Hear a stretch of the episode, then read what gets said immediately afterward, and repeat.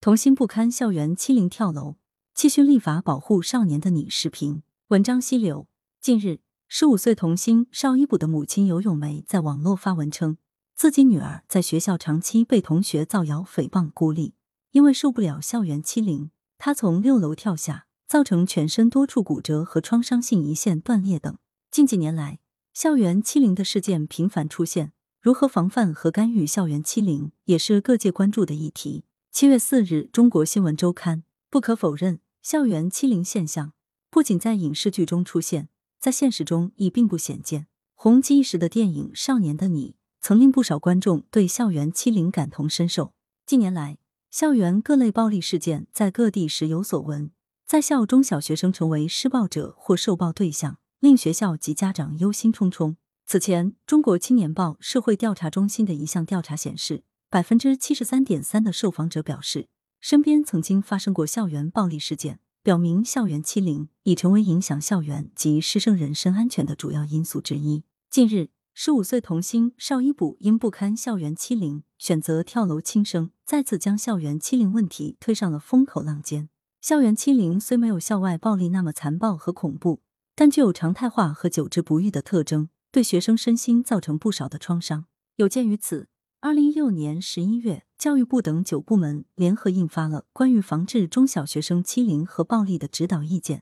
要求加强教育预防、依法惩戒和综合治理，切实防治学生欺凌和暴力事件的发生。近年来，各地相继开出了治理校园欺凌的药方，如河北要求全省中小学成立学生欺凌治理委员会，北京规定学校发生欺凌事件需十分钟内限时上报。广东佛山有学校安装预警系统，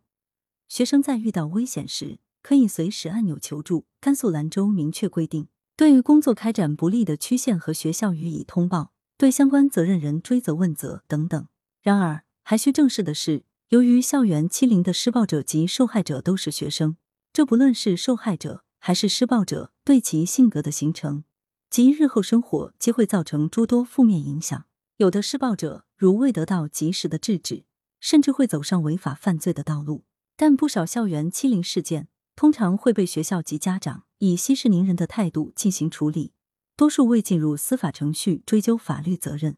这与现有的法律规定缺失有一定关系。在治理校园欺凌现象过程中，现有法律存在概念模糊、责任年龄偏高、惩处方式单一等问题。对此，今年两会期间，全国人大代表李亚男提交了关于校园霸凌立法的建议，建议对校园霸凌行为进行单独立法。童星遭校园欺凌跳楼受伤，再次警示社会必须立法治理校园欺凌，保护少年的你。首先，可考虑出台反校园欺凌法，解决加强中小学生欺凌综合治理方案内容不够完备、法律效力位阶较低等现实问题，并将责任追究制度纳入其中。同时，要对校园霸凌行为作出明确界定，尤其注意区分校园霸凌与学生间嬉闹、青少年违法犯罪行为的界限，